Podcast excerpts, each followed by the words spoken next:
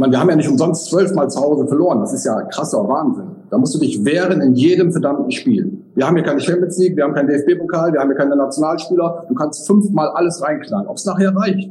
Ganz ehrlich, ich war selber mal dabei, hat nicht gereicht. Brückengeflüster. Der VFL-Podcast der NOZ.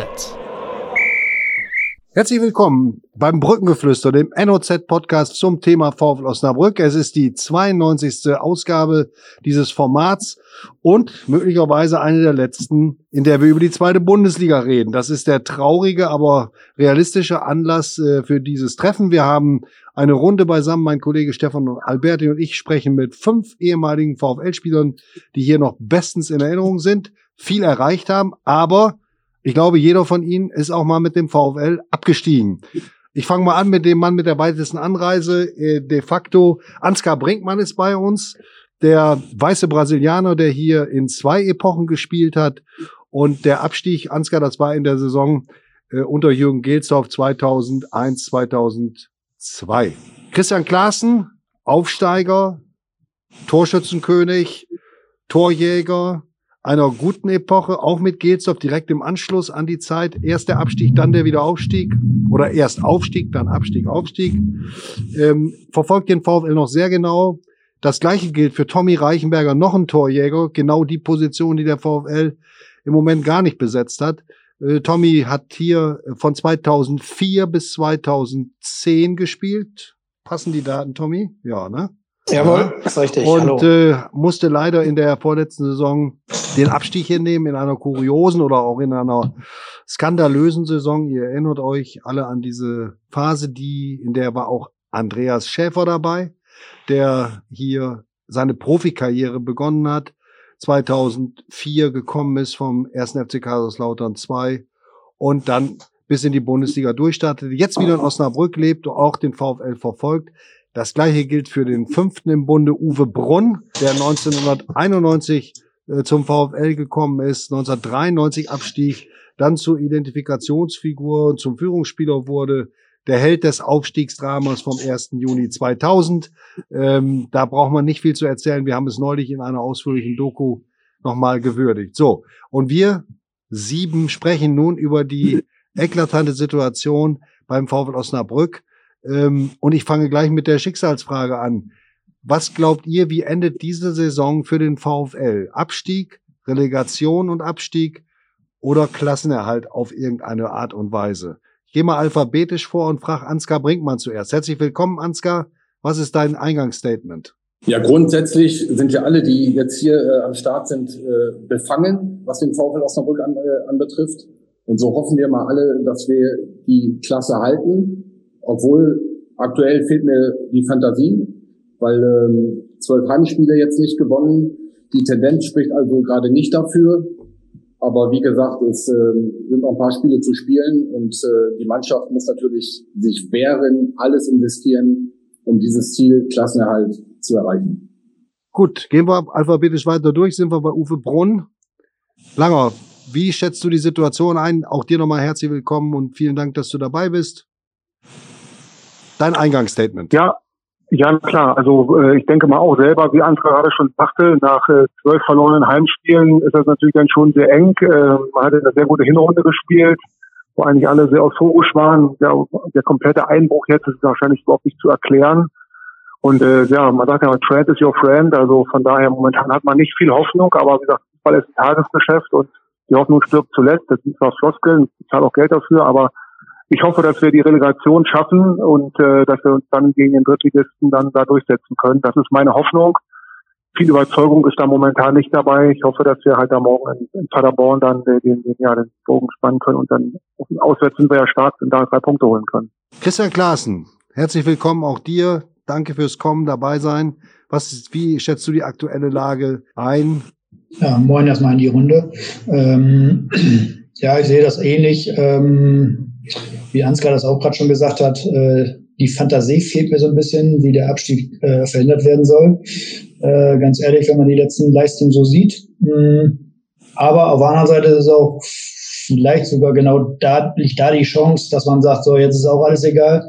Äh, ich glaube, dass realistisch wirklich nur noch dieser Relegationsplatz möglich ist und der ist noch möglich. Ähm, natürlich kommen wir wahrscheinlich gleich noch drauf. Äh, da muss ich natürlich trotzdem auch was ändern, irgendwie ja, am, am Stil äh, Fußball zu spielen. Aber wie gesagt, da wirst, wirst du wahrscheinlich gleich noch Fragen stellen. Aber möglich ist es auf jeden Fall, äh, noch den Abstieg zu verhindern.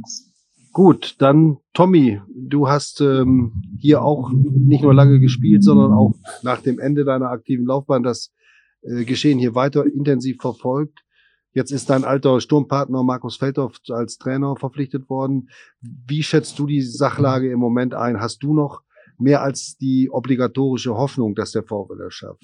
Ja, vom Typ her bin ich so gestrickt, dass ich immer Hoffnung habe, äh, selbst wenn du 5-0 zurückliegst, kannst du irgendwie noch 6-5 gewinnen oder zumindest unentschieden holen. Also aufgeben ist nicht.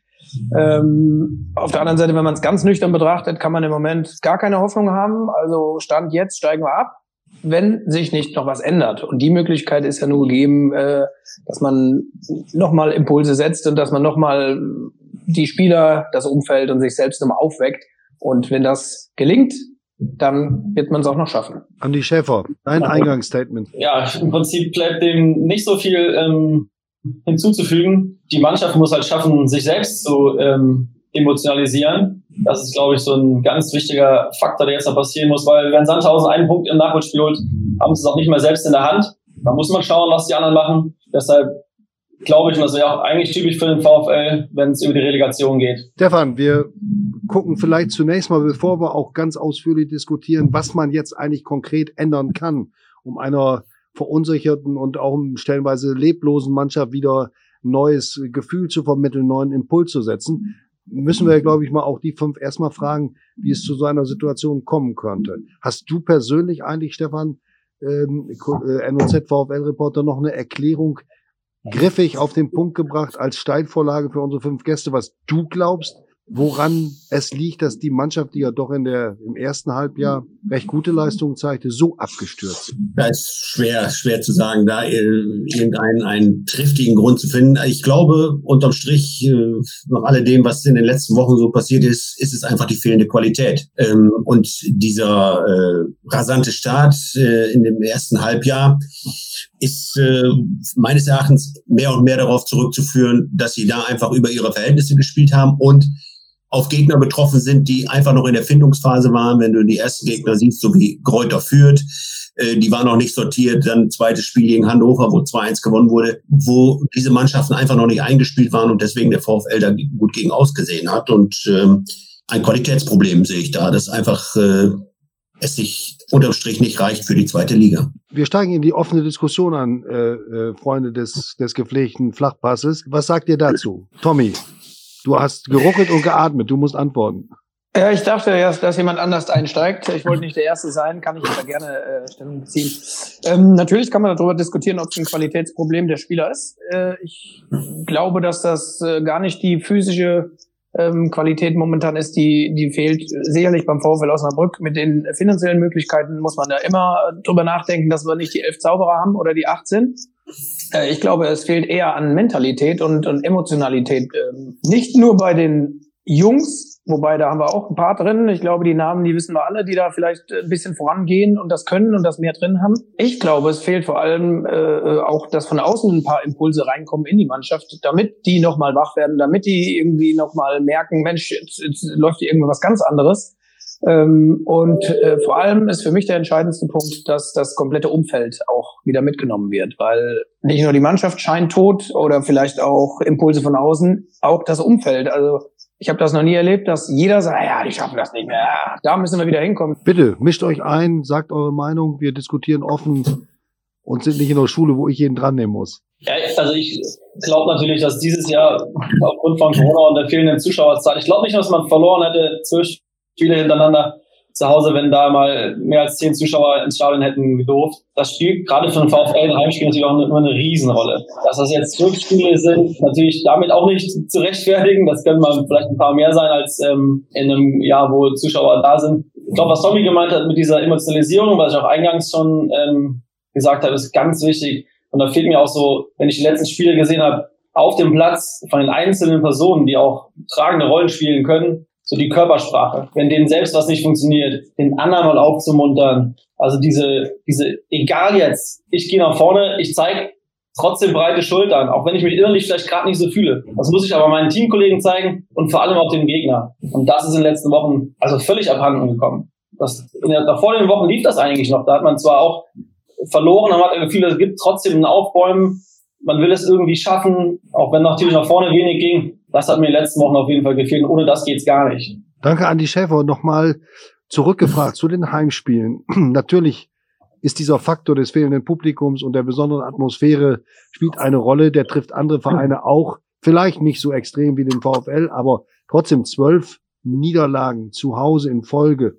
Das ist etwas, das im deutschen Fußball einmalig ist. Und die Frage ist für mich, hätte man da nicht gegensteuern müssen? Denn auf der anderen Seite stehen ja 19 Auswärtspunkte.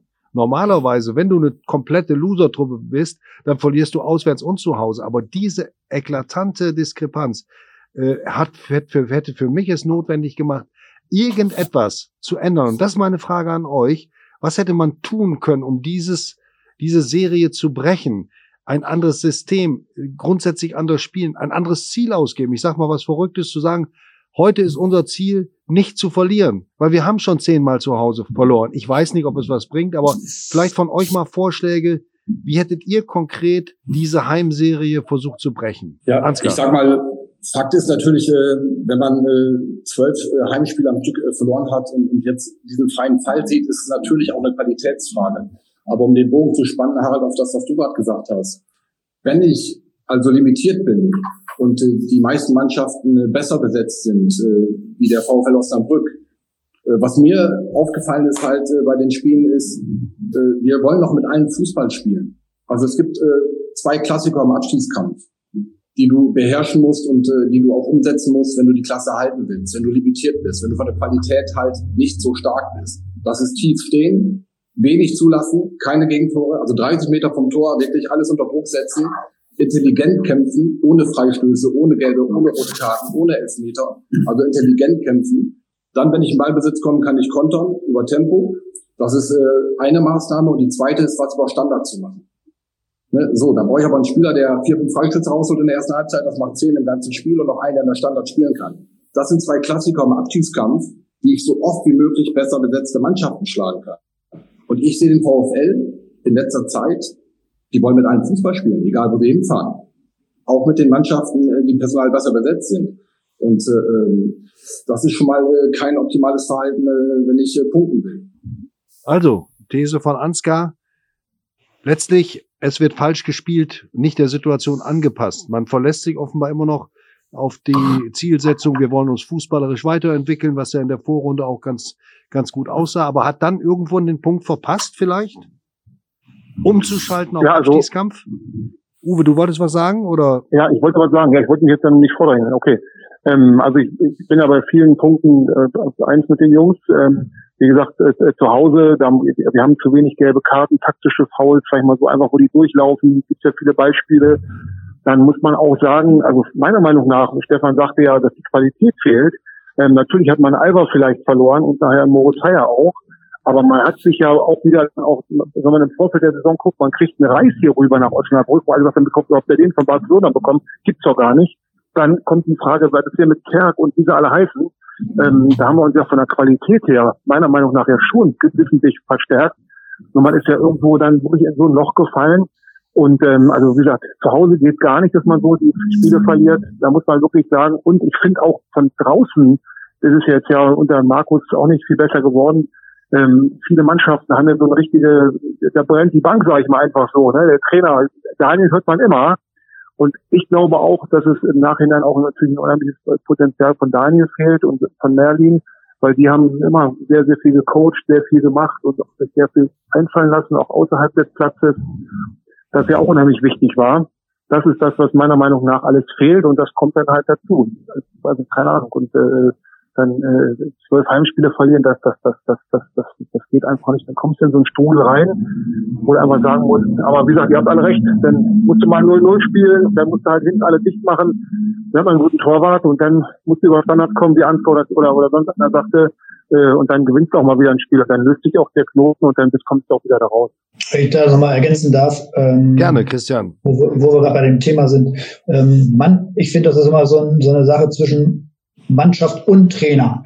Ähm, und ich glaube zum Beispiel auch nicht, dass die äh, Qualität schlechter geworden ist gegenüber der letzten Saison. Eher sogar in der Breite ein Tick besser. Und ich glaube auch, dass das ein Kader ist, der zweitligareif ist, äh, was man auch in der Hinrunde gesehen hat. Man könnte jetzt sogar provokativ sagen, okay, die ersten 10, 11, 12, 13 Spiele war noch der Überhang äh, von dem Trainer Daniel Thune, äh, was Uwe gerade, glaube ich, äh, andeuten wollte. Äh, das glaube ich sogar, dass es so ist. Äh, man, mhm. Die Mannschaft hatte einen äh, taktischen äh, Faden, den sie natürlich mit über die Saison, über diese kurze Sommerpause mitgenommen hat. Dann kam der neue Trainer, da ging der dann irgendwann nach und nach verloren. Das passiert ja nicht direkt am ersten Saisonspiel. Man hat das ja noch intus. Man weiß das ja selber nach dem Trainerwechsel. Wenn die Mannschaft, äh, die ist ja im, Großen, im Großen und Ganzen zusammengeblieben, dann hält sich das eine Weile. Irgendwann geht dann trotzdem der Leitfaden weg und das ist bei der Mannschaft definitiv passiert, meiner Meinung nach. Ähm, genau. Jetzt wollen sie seit, seit den, keine Ahnung, letzten, letztes Jahr im November, wollen sie das natürlich weiterhin auf ihre Art und Weise spielerisch lösen, haben aber gar kein Mittel mehr dazu, weil sie nicht wissen, wie es geht, äh, weil sie es vielleicht auch nicht mehr vermittelt äh, bekommen. Wie gesagt, ich bin nicht täglich beim Training oder überhaupt nicht, äh, aber das lässt sich vermuten, wenn man sie anguckt, weil sie teilweise wirklich ratlos sind. Äh, nicht nur in den Gesichtern, sondern auch in ihrer Spielweise und dieses spielerisch lösen, ganz ehrlich, wenn man, wenn man wirklich mal auf die Spieler guckt, ist es doch letztendlich, der Ball wird nach links gespielt, nach rechts gespielt, dann wird er zum Torwart zurückgespielt und der haut den dann eh lang. Also das ist ja schon lange kein spielerischer Ansatz mehr, wenn man ehrlich ist. Äh, und dann kommen wir wieder zu dem Punkt, dann kann ich auch gleich so spielen, wie es Ansgar gesagt hat. Äh, dreckig, äh, mit Zweikampf, Bälle langhauen, vorne Freischüsse reinholen, Ecken, Eckball oder auf Standards gehen, wenn ich es eh nicht spielerisch lösen kann. Und da fehlt so ein bisschen so dieser Change, okay, jetzt spielen wir mal wieder einen Abschiedskandidat und ich glaube, das haben sie verpasst. Was du gerade sagst, ganz kurz dazu, das ist ja gerade das Entscheidende. Du bist ja im Abschiedskampf, du bist ja jetzt voll drin, mittendrin. Und du musst dann wirklich ähm, genau das machen, äh, was dann, du brauchst Mut äh, im Abschiedskampf, du, du brauchst Selbstvertrauen. Das holst du dir aber nicht, wenn du alles fußballerisch lösen willst. Ne? Da machst du mehr Fehler, da kommt das eine zum anderen. Das bedeutet aber auch, dass der Trainer die Mannschaft danach ausrichten muss. Du musst normalerweise drei kopfballstarke Spieler haben. Einen offensiven, einen, einen aus dem Mittelfeld, einen aus der Innenverteidigung. Bei äh, Standards für dich, wenn du ein Tor machen willst. Und äh, es hilft natürlich auch bei Standards gegen dich, ähm, äh, wenn du dann äh, mal was verteidigen musst. Aber das erkenne ich alles nicht. Also ich finde, dass der VfL Osnabrück äh, wirklich im Abschiedskampf äh, äh, ja nicht das macht, äh, was er muss. nicht auf die Stärken besinnt, die du wirklich im Abschiedskampf äh, brauchst. Und dann, ähm, wenn du dann natürlich ich sage das einfach mal, den Trainer Feldorf holst im Abstiegskampf, der fachlich sicherlich äh, top ist auf äh, allerhöchstem Niveau und äh, das ist alles kein Thema. Aber er ist nicht der emotionalste. So, und du brauchst im Abstiegskampf aber Emotionen. Und wenn die nicht aus der Mannschaft kommen oder wenn das sich ein anderer auffängt und der Trainer das von Haus aus nicht mitbringt, ne? Im Favre in Dortmund, äh, dem wollten sie auch äh, Emotionen andichten, äh, aber das, der Typ war ja einfach nicht. Aber im Abstiegskampf brauchst du diese Emotionen. Du musst ein Kollektiv anzünden, du musst einen Spieler einzeln anzünden, notfalls auch eine ganze Stadt anzünden. Äh, äh, was Tommy äh, gesagt hat am Anfang des Gesprächs, um alle jetzt wieder mit ins Boot zu nehmen und eine klare äh, Zielrichtung ausgeben, wir wollen die Klasse halten. Äh, und das wird schwierig ohne, ohne Emotion auf dem Platz und neben dem Platz. Mit anderen Worten, äh, Ansgar, wenn du sagst, äh, ohne Emotion, äh, da sind wir ja bei der Trainerfrage zwangsläufig. Einmal A und, und B, äh, was Christian vorhin sagte, ähm, dreckiges Spiel erfordert auch äh, Drecksäcke, die berühmten Drecksäcke in der Mannschaft. Äh, wenn wir da vielleicht mal äh, an, anknüpfen, Drecksäcke in der Truppe, äh, wo sind die? Wer ist das? Da ist keiner, der sich aufdrängt. Ich möchte nicht wissen, was, was ein Marcos Alvarez jetzt in dieser Situation gemacht hätte. Ähm, wen seht ihr da? Ich fühle mich gerade angesprochen, da, da du hast Drecksack gesagt, ne? Ja. ja. Ich fühle mich auch angesprochen, Tommy, aber mach du mal.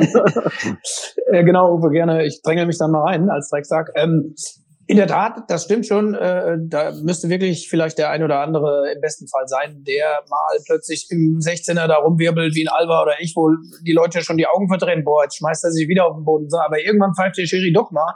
Und irgendwann holst du den Freistoß raus. Ansgar sagte das gerade. Du hast zumindest Aktionen wieder vorne. Es geht gar nicht um früher oder sonst was, aber ähm, die Jungs auf dem Feld die sind momentan auch ein bisschen zu brav, aber die haben natürlich auch gerade die mentale Stärke nicht, um, um da jetzt einen Turnaround zu schaffen. Deswegen glaube ich nach wie vor, dass es gar nicht äh, unbedingt äh, das Problem äh, innerhalb der Truppe ist, sondern dass äh, von, von außen, da sind wir auch gerade beim Thema, dass da irgendwie ein Stück weit mehr Impulse kommen sollten und hoffentlich auch noch kommen, ähm, das ist, ist alles richtig, was der VfL in den letzten Jahren gemacht hat. Es wurde gut gearbeitet, vielleicht sogar viel besser als in den Jahren zuvor. Und trotzdem zeigt sich jetzt, vielleicht ist es doch ein bisschen zu brav und zu nüchtern, wie gerade gearbeitet wird. Und äh, der berühmte Drecksack, vielleicht gibt's den auch von außen, wenn er innerhalb der Mannschaft nicht ist. Ich glaube, wenn er innerhalb der Mannschaft nicht ist, dann kriegst du es von außen noch nicht rein. Also wenn du im Abstiegskampf bist und findest dann keine Leute, die die Verantwortung auch übernehmen wollen, das auf dem Platz ist, mit, mit so Aktionen, wie du vielleicht auch gerade gesagt hast, also wie du gemeint hast,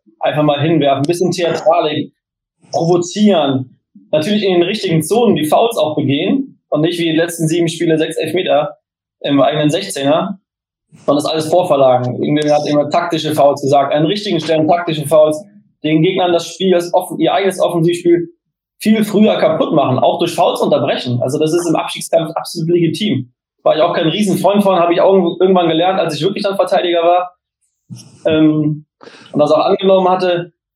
Aber du brauchst einfach die, die Leute in der Kabine.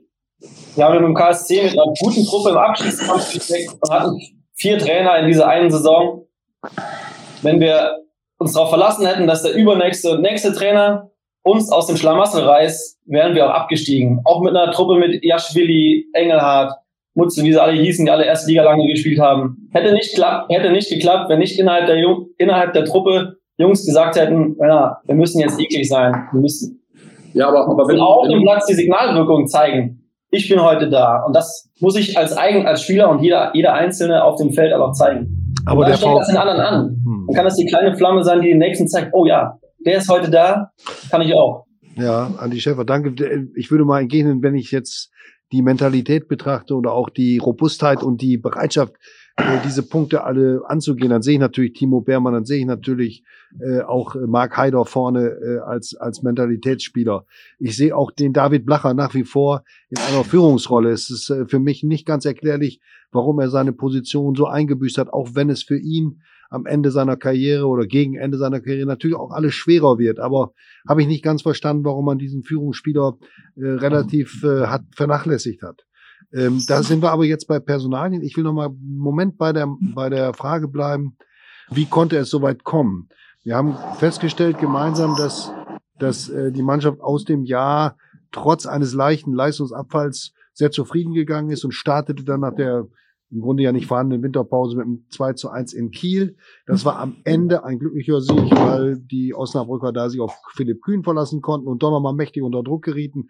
Aber vom Fußballerischen her hatten sie die Kieler doch an dem Tag zumindest beherrscht und verdient gewonnen. Danach hat eigentlich niemand mehr daran geglaubt, ist meine Theorie. Man hat sich zu sicher gefühlt ähm, und hat auch nicht mehr, glaube ich, unbedingt äh, daran gedacht, auf dem Transfermarkt für richtige Sofortverstärkungen zu sorgen.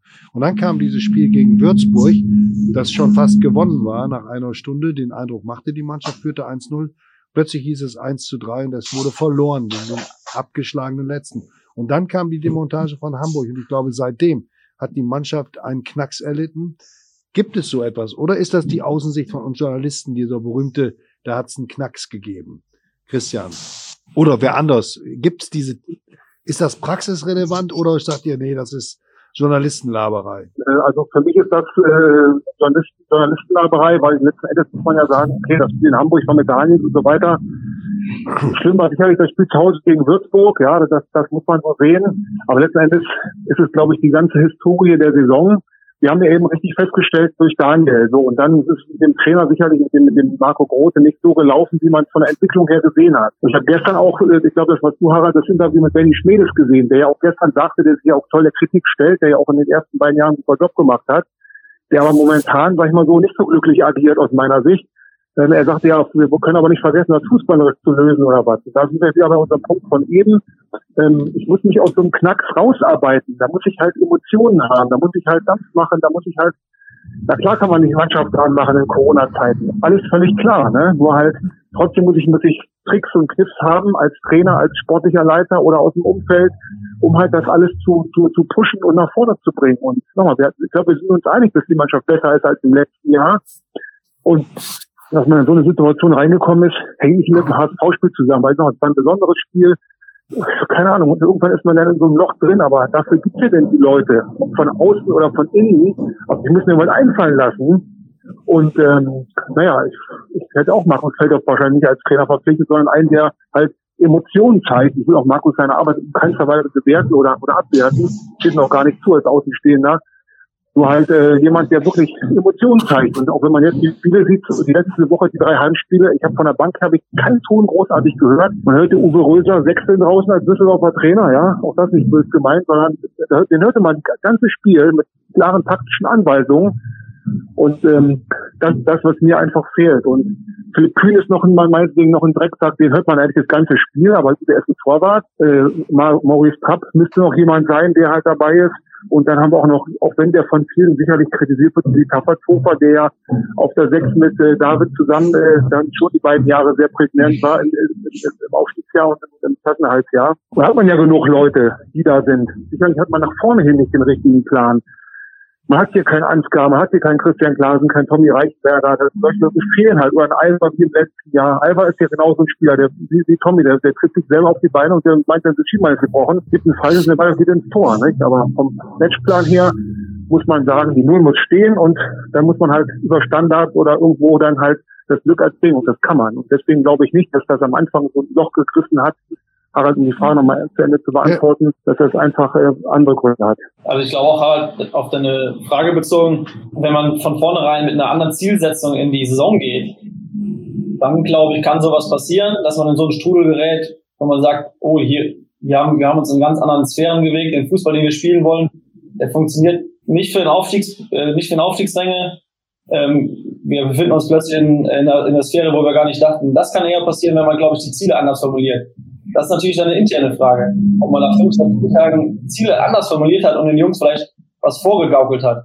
Aber ich glaube, wenn hinten dran genug Leute sind, die das moderieren, dann kann ich mir nicht vorstellen, dass eine Mannschaft von sich aus plötzlich denkt, nach, man war ja auch nicht Erster zehn Spieltage lang, also man hat auch Spiele verloren, auch in der Hinrunde schon, ähm, dass die dann plötzlich sich in anderen Sphären äh, denken und deshalb im Abstiegskampf nicht klappt. Hm. Aber da muss man halt im Hintergrund fragen, was da für Ziele formuliert sind oder ob das geändert worden ist während der Saison, was ich mir nicht vorstellen kann. Also, wenn ich das nochmal ergänzen darf, ähm, ich glaube, ich, ich glaube, ich glaube wirklich, dass auch nicht ein Spiel ist, äh, also dass das ein schleichender Prozess ist. Äh, sie haben halt in der, im ersten Drittel der Saison haben sie auch wirklich gut gespielt. Äh, da, und daran ja, vielleicht haben sie manchmal auch über ihrem Niveau gespielt. Äh, keine Frage, das war auch so. Äh, und das eine oder andere Spiel mit, mit Sicherheit auch glücklich gewonnen. Ne? Aber ich glaube nicht, dass das eine Mannschaft ist, die sich überschätzt. Äh, da, glaube ich, sind die Charaktere, wenn man so auf die Interviews hört, ich glaube schon, dass sie sich selbst gut einschätzen können. Ja, aber genau das ist, glaube ich, jetzt das Problem. Äh, sie kriegen es nicht hin, ihr Spiel zu ändern, weil vielleicht auch ihnen der Leitfaden nicht gegeben wird. Ähm, und das meine ich mit diesen ratlosen Gesichtern. Ich sehe es immer so, wenn man, ja, wir haben gerade darüber gesprochen, ja, so ein Reichenberger oder so, der sich mal im 16er fallen lässt, ja, aber da muss der Ball ja zumindest in der Nähe des 16ers sein oder zumindest mal da ab und zu mal reinkommen. Äh, und wenn es durch, durch eine Flanke ist oder durch eine Standard, äh, die Verbindung vom Mittelfeld überhaupt in den 16er reinzukommen. Also jetzt im letzten Spiel oder die letzten drei Spiele könnte man immer auch mal fragen, wie oft ist der Ball dann überhaupt in den 16er geflogen in, in 270 Minuten? Ja, fünfmal. Ähm, und die Tore fallen ja nun mal äh, im 16er. Auf der anderen Seite finde ich, äh, dass sie sich auch immer zu tief reinfallen lassen, eben die Zweikämpfe nicht vorm 16er gewinnen, sondern ja, man kann die mhm. letzten vier Meter, das, äh, also man könnte sagen, das ist ein Amateurfehler, aber das ist dann ja auch diese Verunsicherung. Ich gehe immer weiter zurück. Oh, scheiße, jetzt steht der äh, Gegenspieler schon im 16er. Ja, dann faul ich ihn und da ist ein elf Meter. Und äh, in der heutigen Zeit wird immer jeder, jeder kleine Berührung, äh, jedes Handspiel wird gepfiffen. Äh, und dadurch komme ich immer wieder in dieses, in diese negative äh, Bahn rein. Ähm, und das ist natürlich dann so wieder dieses Mentale, weil ich automatisch als Mannschaft mich immer weiter zurückziehe und dann auf einmal im 16er stehe und dann die Zweikämpfe im 16er führen muss und dann ist eben jeder Zweikampf, die anderen haben auch so Drecksäcke in der Mannschaft, Äh, der von Regensburg, der hat sich äh, ja, gefreut, dass er umarmt wurde, hat sich direkt hingeschmissen, elf Meter. So. Äh, und in diese, genau in diese Szene müssen wir auch reinkommen. Wir müssen vorne in den 16er reinkommen. Und wenn es durch eine Flanke ist oder was ich, oder durch einen langen Einwurf, aber immer da im Mittelfeld äh, von links nach rechts zu spielen, das ist nicht zielführend. Äh, dann lieber vorne den Ball verlieren, alle wieder hin reinstellen, was Ansgar gerade gesagt hat, verteidigen und dann, ja, meinetwegen auch lange Bälle nach vorne und aber nochmal, das, das war, das waren Fragen, die wir auch in diese Richtung gestellt haben, aber da, da haben wir eigentlich in der Tendenz auch von Spielern die Antwort bekommen, das ist nicht unser Stil, wir können uns, wir können es fußballerisch lösen, wir haben die Qualität. Das sind, das sind eigentlich in der Tendenz von Trainer, von Marco Grote, von Benjamin Schwedes und von Spielern die Antwort gewesen. Also es, das relativ Leute, eindeutig. Aber, aber Harald, was du gerade sagst, Qualität ist ja auch, dass selbst wenn ich mal einen schlechten Tag habe, ne, ja. wenn ich Qualität habe, jetzt sage ich mal wie Leipzig oder wie, wie, wie Bayern und ich habe einen Dreckstag, dann gewinne ich in Bielefeld oder in Bochum und in Freiburg trotzdem. Aber wir haben jetzt zwölf Heimspiele hintereinander nicht gewonnen. Also nee, verloren. ich würde schon sagen, dass wir auch äh, Qualitätsprobleme haben und dass man dann sein, sein Spielstil auf den Abschiedskampf abstimmen muss. Und das sehe ich äh, beim VfL nicht. Wir spielen einfach Fußball, als wäre nichts gewesen. Wir müssen uns da dringend umstellen und äh, dafür ist äh, nun mal auch ein Trainer zuständig. Ne? Und äh, der muss dann auch, äh, wenn das aus der Mannschaft nicht kommt, das Emotionale da reinbringen. Und äh, das sind natürlich auch ein Stück weit Erfahrungswerte. Also wenn ich äh, im Abschiedskampf bin und ich bin Manager vom Verein von Osnabrück, dann weiß ich, ich brauche Mut, ich brauche Selbstvertrauen, alles, was du normalerweise nicht hast, wenn du unten drinne bist. Aber das muss ich vermitteln können. Und ich brauche einen Trainer, der den Jungs dann sagt, so, wir werden uns jetzt bis zum Schluss, der das im Kollektiv äh, rüberbringt und auch äh, individuell äh, Spieler dann äh, darauf einstellen kann, auf diesen Abschiedskampf. Aber was ich gesehen habe von außen, das ist, das ist mutlos, das ist ohne Emotionen. Und äh, wenn der Funke dann nicht von außen kommt, die Fans sind eh schon nicht im Stadion, die hätten das natürlich auch äh, genau. richtigerweise, logischerweise gerade an der Bremer Brücke äh, gerne äh, übernommen. Geht aber nicht, höhere Gewalt, Corona ist für alle gleich. Aber das ist der Job dann äh, vom Trainer, die Mannschaft so auszurichten, dass sie im Abschiedskampf bestehen kann. Danke, Ansgar. Wir, Stefan, wir sollten in die, in die Schlussrunde gehen. Was ist die entscheidende Frage eigentlich jetzt? Geht ja nicht mal an, äh, geht ja nicht um Glaube, Hoffnung, sondern was, was ihr tun würdet, das äh, interessiert uns. Oder Stefan, was würdest du sagen? Naja, was, was ist überhaupt jetzt noch in, in diesen fünf Spielen äh, möglich? Du hast ja gestern Benjamin Schmedes auch die Frage gestellt, äh, würde jetzt in dieser Phase nochmal ein Trainerwechsel etwas bewirken. Ich wäre auch äh, dafür und würde dafür plädieren, jetzt nochmal das Ruder umzulegen, aber äh, Benjamin Schmedes schließt das ja aus. Äh, was meint ihr? Äh, würde jetzt nochmal ein Trainerwechsel ähm, in diesen fünf Spielen nützen oder wie soll der Hebel noch umgelegt werden, nach all dem, was wir jetzt diskutiert haben? Ja, gut, das beantworte ich mal als erster. Ähm, also die, meine, meine, meine Vorstellung ist, ein Trainerwechsel. Die Frage ist, welcher Trainer wäre auf dem Markt zu finden. Ähm, ich glaube schon einfach, dass man halt das Ruder rumreißen kann durch wirklich eine, durch eine große Aggressivität, durch, durch Emotionalität, Mentalität, haben wir alles schon durchgehabt gerade. Und die absolute Fokussierung. Natürlich verkrampft man dann, aber dann kann ich besser verkrampfen, weil ich so, so, so davon überzeugt bin, muss hinten meinen Laden im Griff halten. Haben wir alles auch schon gehabt hier. Nicht, im 16er Fouls machen und so weiter und so fort. Versuchen mehr nach vorne zu spielen. Auch wirklich. Und da muss ich jetzt keinen Fußball spielen. Primitiven Fußballbälle nach vorne, versuchen Standards rauszuholen, um dann halt was im Spiel zu gewinnen. Und ähm, ja, Trainerwechsel, wenn ein Trainer da ist, der diese, der diese, der das verkörpert, was den VfL ja so auszeichnet, dieses, dieses Malochen. Und wir haben es ja auch oft schon gehabt, dass die Rückrunde schlechter war als die Hinrunde, die Trainingsbedingungen und so weiter und so fort. Es sind ja auch, glaube ich, ganz viele Spieler, die keine Verträge für die neue Saison haben. Auch das ist ein Thema, was wir jetzt gar nicht besprochen haben. Sicherheit für die Spieler vielleicht mal irgendwann. Äh, ähm, äh, aber wir wollen ja über den Trainerwechsel sprechen, also oder über einen erweiterten Trainerwechsel sprechen. Ich würde es wahrscheinlich auch nicht machen. Nach sechs Spielen ähm, ob jetzt wahrscheinlich ein bisschen Aktionismus, nur vom Prinzip her. Ich weiß nicht, wie Markus an die Mannschaft kommt, ob er sie richtig heiß macht, ob er sie richtig vernünftig faul macht. Konnte man bei den letzten drei Heimspielen nicht so sehen. Aber wie gesagt, in der Kabine sind wir ja alle nicht mehr, leider. Bitte, was ist zu tun? Ich modifiziere die Frage mal so. Ist äh, der Trainerwechsel ist eine Option, die äh, an die äh, man im Fußball äh, in solchen Situationen logischerweise denkt. Gibt es kon andere konkrete Handlungsvorstellungen äh, von euch, wie man jetzt nochmal diesen Impuls geben kann. Äh, gibt ja personelle Entscheidungen, taktische Entscheidungen, äh, in der Ansprache etwas zu ändern. Ich weiß es nicht. Also Andi Schäfer. Das äh, Trainerwechsel ist ja ein ganz heißes Eisen. Ich bin aus meiner eigenen Erfahrung, was ich ja vorhin schon äh, angedeutet habe, aus der Karlsruher Zeit, in zwei Jahren sechs Trainer zu haben, drei sportliche Leiter und zwei Präsidenten oder drei Präsidenten, ähm, ist, für, ist für keinen Spieler und für keinen Verein gut. Ich glaube auch, dass jetzt zu dem Zeitpunkt sind jetzt noch fünf Spiele Jetzt haben wir also vor allen Dingen in der kurzen, in der kurzen Zeit, jetzt noch mit der englischen Woche, für mich keine, wäre für mich keine Option, den Trainer zu wechseln. Ich glaube an die Eigenverantwortlichkeit oder sehe, fordere das irgendwie auch ein, die Eigenverantwortlichkeit von jedem Einzelnen. Wenn das nicht jeder Einzelne kapiert und sagt, ich muss jetzt was in die Waagschale werfen, ja. Dann, dann kann auch kein anderer Trainer was, äh, was ausrichten. Wenn Uwe sagt, es, es laufen noch viele Verträge aus, gerade dann, müssen sich alle und wollen sich alle noch zeigen. Die besten Argumente sind jetzt zu punkten und in der Liga zu bleiben. Dann kann ich auch als Spieler auch selber besser verhandeln oder habe bessere Argumente. So werden die Spieler, die absteigen, die werden auch nicht mehr gerne genommen bei, bei Zweitligavereinen. Das ist ja auch schon lange vorbei. Ja. ja, Fakt ist ja, wenn du die Körpersprache der Spieler siehst, dann frage ich mich schon bei dem einen oder anderen. Jetzt muss man ein bisschen vorsichtig sein, also nicht, nicht komplett, aber auch bei dem einen oder anderen. Im Zweikampf, im Abschießkampf, den muss ich jetzt persönlich nehmen ob offensiv Zweikampf oder defensiv Zweikampf, den will ich auf gar keinen Fall verlieren. So, und das wäre dann so eine Kettenreaktion. Dann müssen aber jetzt ein paar Spieler kommen, die das, äh, die dann wirklich äh, nicht an, die, ja, die den Club verteidigen, die die Stadt verteidigen. Ne, das, das ist noch klar, das, muss, das musst du, das musst ja, du ne? Herbeiführen. Also mit anderen Worten, normalerweise macht das, normalerweise, wenn das aus der Mannschaft nicht kommt, ein Trainer ist da elementar.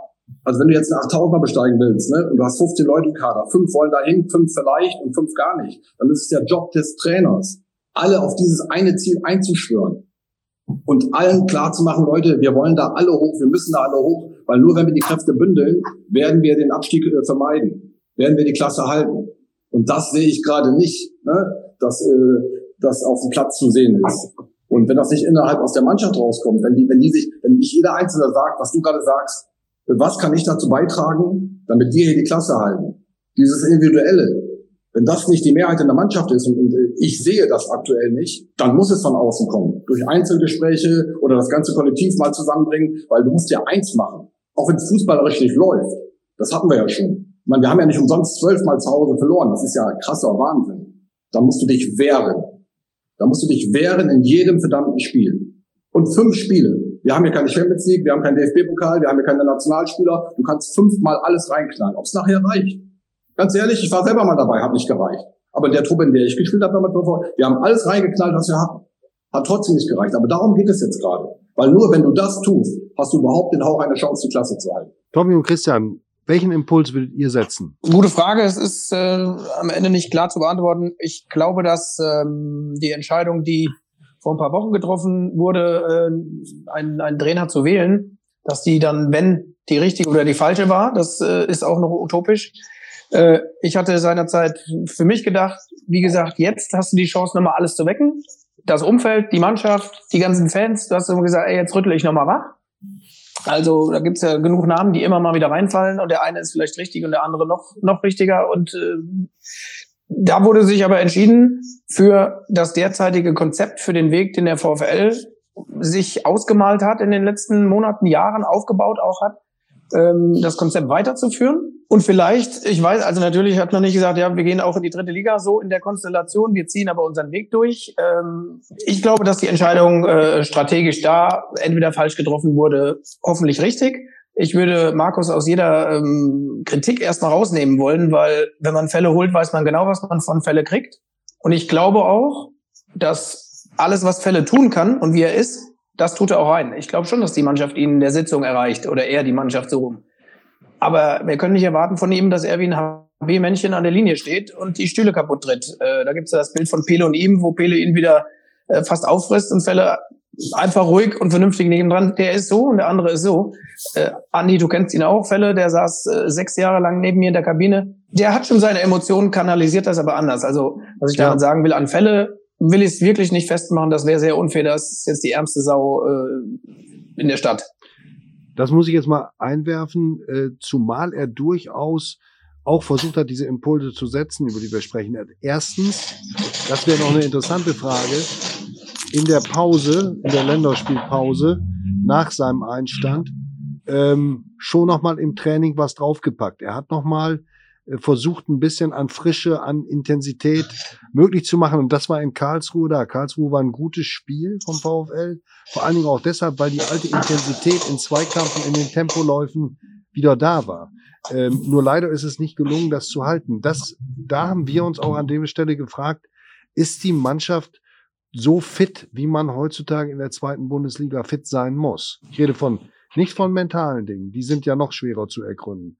Aber diese Fitness, das ist die, das sind die Basics. Was habt ihr da für einen Eindruck?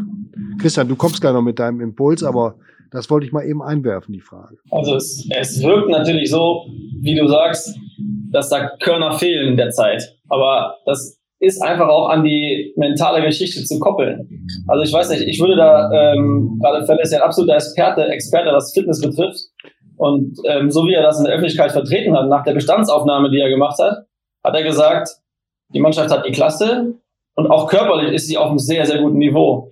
Und das verliere ich gerade bei dem Spielrhythmus, den die gerade haben. Das verliere ich nicht in vier, fünf, sechs Wochen. Dann hätte jetzt ein Shutdown kommen müssen und keine Spiele stattfinden, dann vielleicht ohne Spielpraxis. Aber da nehme ich denen was ab, dass das eigentlich nicht sein kann. Deshalb gehe ich eher sagen, sage ich eher, das ist die mentale Sache, die die Beine schwer machen. Ja, aber das ist ja auch ein Erfahrungswert, wo wir da gerade sind, was du jetzt gerade sagst. Wenn ich, wenn ich zum Beispiel jetzt, ähm, da muss man auch mal den, den, den sportlichen Leiter, wenn ich, im, ich bin im Abschiedskampf. So, ich hatte jetzt 39 Trainer und ich war einige Mal im Abschiedskampf in meinem Leben. So, da muss ich auch wissen, dass ich was, dass ich einen Trainer brauche, der einen Spieler anzünden kann, eine Mannschaft, ein Kollektiv und notfalls auch eine ganze Stadt emotional. Ich möchte jetzt, äh, wie gesagt, Feldhoff ist für mich ein Experte, aber ihm da nicht zu nahe treten. Aber das ist ja nicht. Das weiß ich aber vorher. Also ich kann diesen Trainer im Abschiedskampf äh, meiner Meinung nach äh, Punkt äh, nicht holen, weil ich andere Qualitäten im Abschiedskampf brauche. Also äh, nochmal, äh, ich wollte nicht mit dem Thema Fitness sagen, dass das in Felles Verantwortung fällt. Das ist ja langfristiger gelegt. Er hat versucht, glaube ich, in der Länderspielpause was aufzuholen. Jetzt kommt natürlich diese, Kon äh, diese äh, ähm, äh, Terminkollision oder diese Terminballung dazu. Auch das Spiel gegen Kiel, das eigentlich am Montag sein sollte, ist jetzt nochmal zwei Tage vorher. Das sind Kleinigkeiten, aber die spielen am Ende einer Saison natürlich eine große Rolle. Christian, du bist uns noch schuldig die Frage, ganz simpel, was würde der Trainer CC jetzt tun, um nochmal was zu wecken? Ja, leider hast du mich nicht vergessen. ähm, ja, also, also ich äh, sehe das auch so wie die meisten und wie Tommy es gerade gesagt hat. Äh, eigentlich muss man ein bisschen zurückspulen. Äh, da kann man ja eigentlich schon bei der Trainerverpflichtung von Grote anfangen. Äh, weiß ich jetzt nicht, was der in den fünf, sechs Monaten gemacht hat. Ähm, Fakt ist definitiv beim Trainerwechsel von Grote zu Feldhoff, A, die Auswahl des Trainers, das hatten wir gerade auch schon. Äh, das hätte ich mit Sicherheit, wenn ich in der Verantwortung gewesen wäre, um das mal so zu sagen, äh, hätte ich auch mir einen emotionalen Trainer gesucht, weil genau das war der vorherige ja auch nicht. Da hat man sich auch schon beschwert, da steht auch nur an der Seitenlinie rum und wie auch immer. Ähm, also es kommen kein oder kaum, kaum Impulse von außen, wenn man das so von außen betrachtet überhaupt beurteilen kann, muss man auch mal dazu sagen. Ähm, dann äh, vielleicht die erste Trainerentlassung auch zu spät, weil ich glaube, der hatte auch, glaube ich, sieben oder acht Niederlagen, so spätestens nach dem HSV-Spiel, hätte man da vielleicht auch ein bisschen eher reagieren können. Wie gesagt, alles im Nachhinein betrachtet ist man immer schlauer, ist, ist, äh, das ist immer logisch. Ähm, und gut, jetzt ist aber ja so, jetzt, jetzt ist dieser Trainer da, der neue, ist vielleicht nicht der richtige Trainer, um äh, im Abstiegs, das Abstiegsgespenst zu vertreiben. Äh, ich glaube, vom Fachlichen auch, was man so hört, glaube ich auch, dass es ein sehr guter Trainer ist, ohne, wie gesagt, das im Detail zu kennen, immer, immer dabei bemerkt. Ähm, gut, aber jetzt ist er da und ich weiß halt auch nicht, ob man, wenn man jetzt nochmal einen neuen Trainer holt, ob man das Alibi, äh, das meinte Andi, glaube ich auch, äh, für die Spieler dann nicht weiter erhöht, äh, weil es muss definitiv auch aus der Mannschaft kommen, weil sonst kann ich 15 Trainer holen. Äh, wie gesagt, bei Ansgar haben sie auch 39 probiert. Äh, hat auch nicht geklappt. ist dein Spruch, ist dein Spruch, Ansgar, ich weiß. Nein, aber ähm, ob man, ob man dann nicht sagt, ah, okay, jetzt kommt. Wenn du Fußballer heute anguckst, die, eigenen, das ist mir auch echt zu wenig. Deswegen muss man den Jungs auch mal sagen, ihr müsst auch anfangen, euch zu wehren. Genau. Meine genau. bin ich gerade, unsere Generation, ich 39 Trainer, 18 Vereine. Ich habe denen erzählt, was als nächstes passiert und nicht umgekehrt. Aber das ist vorbei. Ja, richtig. Also deine Zeit, jetzt sind andere dran. Aber da muss was passieren, aber ganz dringend. Genau, und ich, ich, äh, ich verfolge jetzt auch nicht, äh, Harald, äh, jedes Interview von den Spielern, aber wenn sie immer noch glauben, sie lösen das Ding spielerisch, äh, dann kann ich ja noch 18 Trainer holen, dann wird das nicht klappen. Ja. Ähm, und da, glaube ich, ist auch nicht immer nur der Trainer, da kann man immer sagen, ja, von außen Emotionen, das gehört alles dazu, äh, bin ich voll dabei, aber aus dem inneren Mannschaftskreis, egal wer da auf dem Platz steht, da, wenn da nichts kommt, steigen sie ab. Und das ist, das ist für mich Fakt. Mhm. Äh, und da ist auch egal, wie der Trainer heißt. Gut, wir machen eine kleine Schlussrunde. Äh, ihr habt, äh, ich sagte es eingangs, viel erreicht, aber ihr habt auch alle diesen, diesen Moment des Abstiegs erlebt. Äh, da wüsste ich ganz gerne, was, was habt ihr für Erinnerungen an diese Phase eurer Karriere? Uwe, fangen wir mit dir an. Das war ja 1993 ein prägendes Erlebnis und hat deine Karriere ja auch verändert. Kannst du dich erinnern, wie du dich damals gefühlt hast und was es für dich bedeutet hat? Ja, es waren ja nachher zwei Abstiege 2001 ja auch nochmal nach dem Aufstieg 2000. Aber der 93er Abstieg war ja für mich elementar. Ich kam ja dann, wie gesagt, 1991 aus der ersten Liga zum VfL. Erste Jahr super gelaufen alles. Dann kam ja diese, diese Mordsliga-Zusammenlegung, glaube 26, 24 oder 23 Mannschaften waren es. Halt, äh, 24 Mannschaften, sechs Absteiger, ja. Mhm. Ja, genau so. Und dann waren wir ja dann noch hinterher knapp abgestiegen und auch wieder ganz hohe Fluktuationen innerhalb der Mannschaft und so weiter. Ich fühlte mich damals total schlecht und war, war total am Boden. Wie gesagt, die Tiefe insgesamt war unglücklich mit Verletzung und wenig, habe auch wenig gespielt in dem Jahr, muss man dazu sagen. Josef Prescher hat man damals ja noch empfohlen, der dann auch noch im Torstand teilweise, oder meistens sogar ähm, ja, das fühlt sich als Spieler sehr schlecht und äh, ja, das war, man, man hat ja Existenzen. Manche haben Kinder, Familie, die Lebensgefährtin haben vielleicht auch Berufe, mussten Verein wechseln.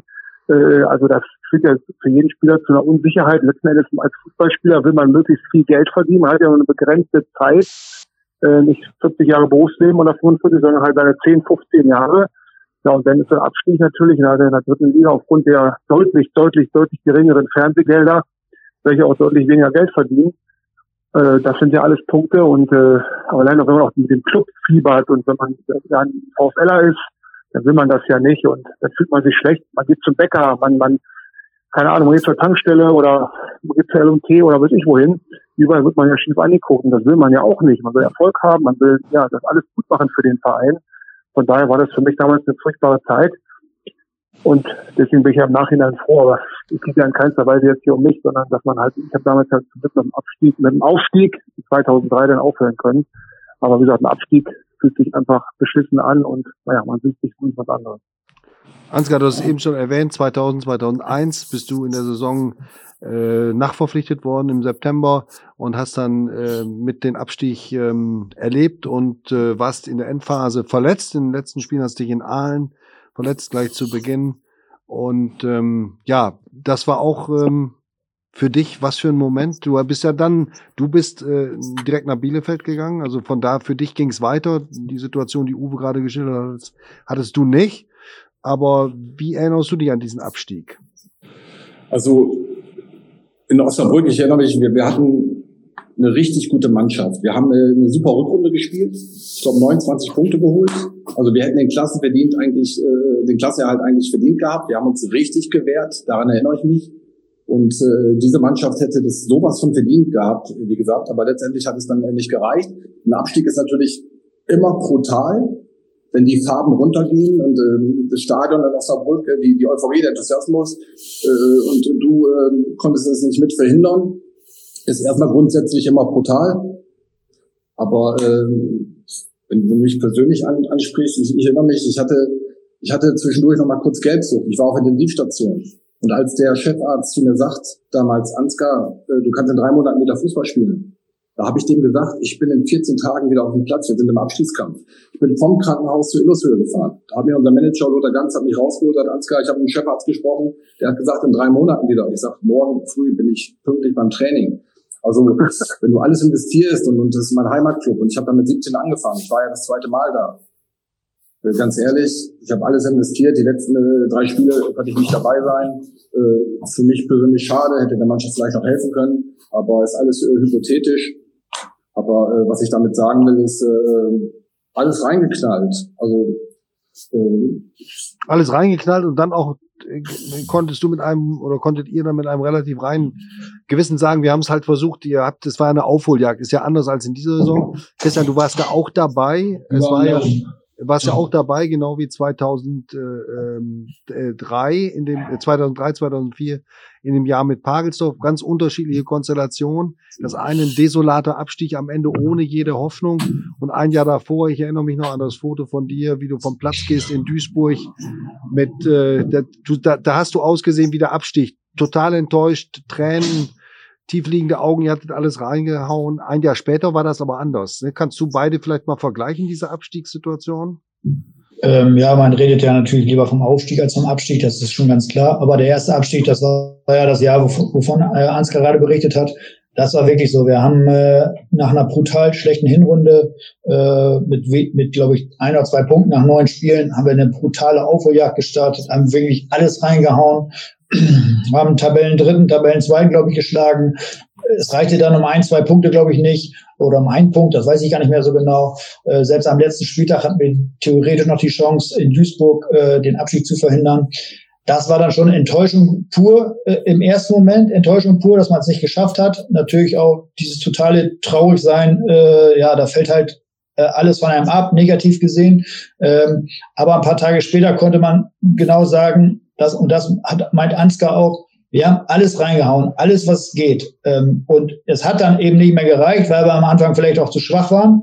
Das ist übrigens bei dieser Mannschaft jetzt oder in dieser Situation eben genau umgekehrt. Mhm. Sie waren am Anfang gut, jetzt haben sie ne, den Negativlauf und dementsprechend ist natürlich auch für die Mannschaft, da muss man schon sagen, die da jetzt auf dem Platz steht, umso schwieriger, jetzt da den Turnaround zu finden, weil die haben nun mal diesen negativen Lauf. Das ist was anderes als damals bei uns in der Zeit, ähm, wenn man, wenn man auf eine Aufholjagd startet. Deshalb ist es ja auch oft so, dass die Mannschaften, die von unten kommen, die Aufholjagd starten, das auch letztendlich noch schaffen, weil dieses mentale, das, das kriegst du irgendwann nicht raus. Äh, mhm. Ich glaube zum Beispiel auch nicht, dass es äh, das körperliche Problem ist bei dieser Mannschaft. Es sieht vielleicht so aus, ja, weil der Kopf eben auch mitläuft. Ähm, und das kann man einfach nicht von der Hand weisen. Und wenn elf Spieler auf dem Platz stehen, äh, dann fängt der erste an, der zweite an, dann winkt der andere vielleicht mal ab. Und das kommt natürlich mit so einer Negativserie automatisch. Also das sind halt, das sind ja keine Maschinen, das sind, äh, das sind äh, Menschen, die äh, sich ihre Gedanken machen. Äh, und ich glaube auch, dass die Spieler äh, genauso zu Hause sitzen und sagen, scheiße, was machen wir denn jetzt, wenn wir absteigen und so. Also ich glaube nicht, dass da ein einziger Ball ist, der absteigen, äh, der absteigen will. Also da, das glaube ich, kann man, glaube ich, wohl sagen, auch in der mhm. heutigen Zeit, die Spieler ticken ein bisschen anders.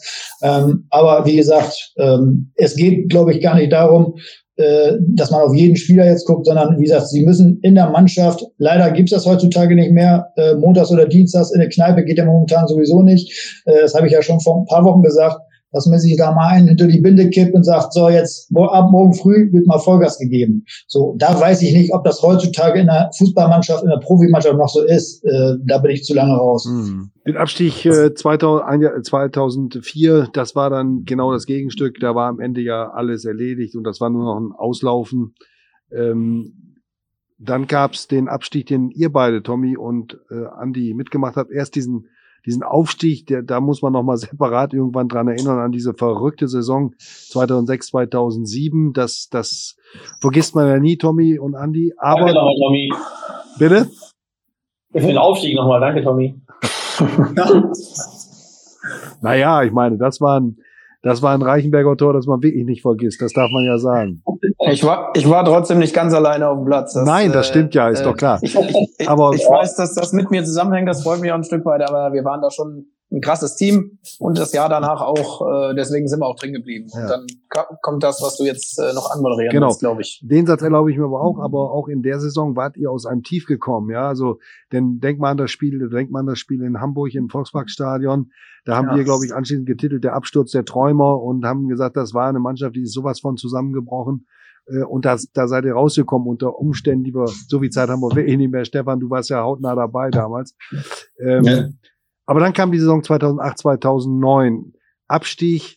Erstmal wart ihr, ähm, glaube ich, nicht darauf äh, vorbereitet, dass ihr in die Relegation müsst. Und in der Relegation seid ihr dann gescheitert. Aber es waren ja besondere Umstände durch den, durch den Wettskandal, in den drei Spieler verwickelt waren. Und ähm, die ganzen Umstände. Wie habt ihr diesen Moment des Abstiegs? Das war ja das Ende der Ära Wollitz, äh, einer langen Zeit, einer langen erfolgreichen Zeit. Wie habt ihr das in Erinnerung?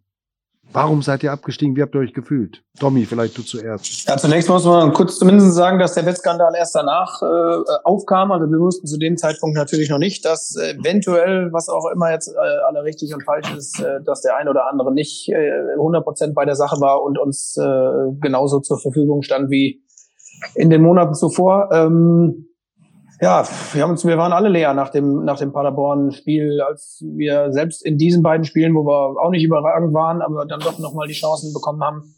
Äh, aber es sollte nicht sein. Wir waren alle untröstlich. Ähm, ich denke schon, dass jeder das wollte und das würde ich auch heutzutage eben unterstellen. Ich glaube, ich glaube einfach nicht, dass ein Fußballer auf den Platz geht sagt, Mensch, wäre klasse, wenn wir jetzt absteigen, dann habe ich vielleicht noch einen Vertrag für die dritte Liga oder oder oder. Also ähm, erschließt sich mir nicht. Und ähm, da brauchen wir auch gar nicht weiter drüber reden. Ähm, es ist in der Vita nie schön, wenn du einen Abstieg hast. Und ich hatte sogar noch ein paar mehr.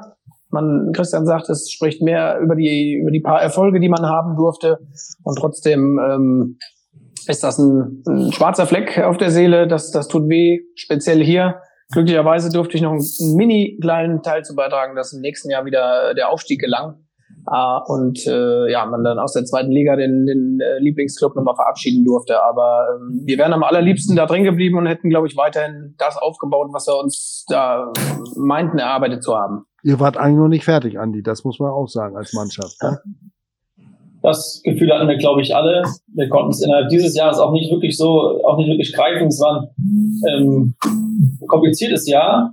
Im, Im Nachgang natürlich noch viel schwieriger zu bewerten mit den ganzen Sachen, die dann vorgefallen sind Thomas Sichern hat einen Elfmeter verschossen in der Relegation. Das hat ja dann auch für uns nochmal im Nachhinein so einen faden Beigeschmack. Also es war sicher in dem Spiel auch nicht mehr auch nicht absichtlich, aber äh, mit der ganzen Geschichte, die da drumherum noch ähm, ja, dann aufgedeckt worden ist, ja, war das für mich persönlich ein richtiger Schlag, auch was das Fußballgeschäft betrifft und die Fußballromantik, die immer mehr geschlummert hat, ähm, war das eine ganz harte Geschichte, die ich noch ja, im Prinzip bis zum letzten Tag, an dem ich aufgehört habe, meiner Karriere äh, mitgetragen habe auch das, die Zeit, das aufzuarbeiten, war halt auch einfach nie da.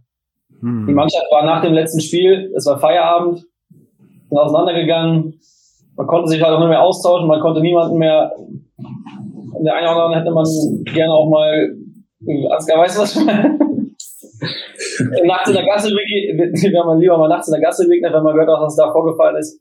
Ich, ich möchte noch mal hinzufügen, das ist natürlich, was ihr ja gerade alle sagt, weil wir sind ja persönlich angesprochen worden, aber Natürlich ist ein Abstieg, fühlt sich das brutal sportlich an. Ist gar keine Frage. Ne? Aber ich sage euch was, ich sage euch was. Ich konnte nicht alle retten, sorry, aber es ist aber so. Gut. Stefan, und ich, und, ich, und ich hoffe übrigens, äh, Andi, dass du zumindest im Leben, und ich glaube es auch zu wissen, natürlich trotzdem Romantiker gewesen, geblieben bist. Absolut. So sieht's aus. Kennst mich so. so. Stefan, das, das akzeptieren wir mal so als, als Schluss, Schlusswort, ne? oder? Ja, absolut, nein. Wenn Ansgar Brinkmann sagt, er konnte nicht alle retten, das ist ein super Schlusswort. Ich kann äh, aus meinen Abstiegserfahrungen eh nichts. Äh, ich bin im Tischtennis mal von der Kreisliga in die erste Kreisklasse abgestiegen, habe ich gut verarbeitet bis heute. Und äh, ja, in dem Sinne, Harald. Weil das jetzt nicht alles, das sehr traurig natürlich, es gibt eine Klasse für den VfS Saarbrücken, ich meine, das ist ein hartes Thema. Ja. Aber Leute, Fußball spielen zu dürfen, 20 Jahre, ob, ja. ob, ob den Aufstieg in die Bundesliga oder den Abstieg, äh, ich habe das als Geschenk empfunden, 20 Jahre. Ich, so geht's mir in meinem Beruf. Die Emotionen, ich glaube, ohne die Emotionen Abstieg kann man das andere auch nicht so richtig wertschätzen. Also Gut. ich will es keinem, ich wünsche keinem, ich wünsche auch dem VfL auf gar keinen Fall. Die Jungs sollen den Arsch kriegen und das schaffen. Klar, das hat vieles ähm, anders, man kann vieles anders einordnen dann, ja. Das sehe ich auch so. Und nochmal, wir reden hier über Abstieg. Noch sind sie nicht abgestiegen. Und es gibt, wie gesagt, noch fünf Spiele. Ne? Das wirst du gleich wahrscheinlich auch sagen, Harald, aber noch sind wir auf dem Relegationsplatz. Ist Uwe ja. Boden noch da? Ist, ist Uwe Boden noch da? Uwe, natürlich bist du noch da. Ich bin schon eingeschlafen, alles klar. Ich bin schon eingeschlafen. Das habe ich noch da. Hat kein Akku mehr, hat kein Akku mehr. Das ist schon ein Grund, warum du Handschuhe anhattest.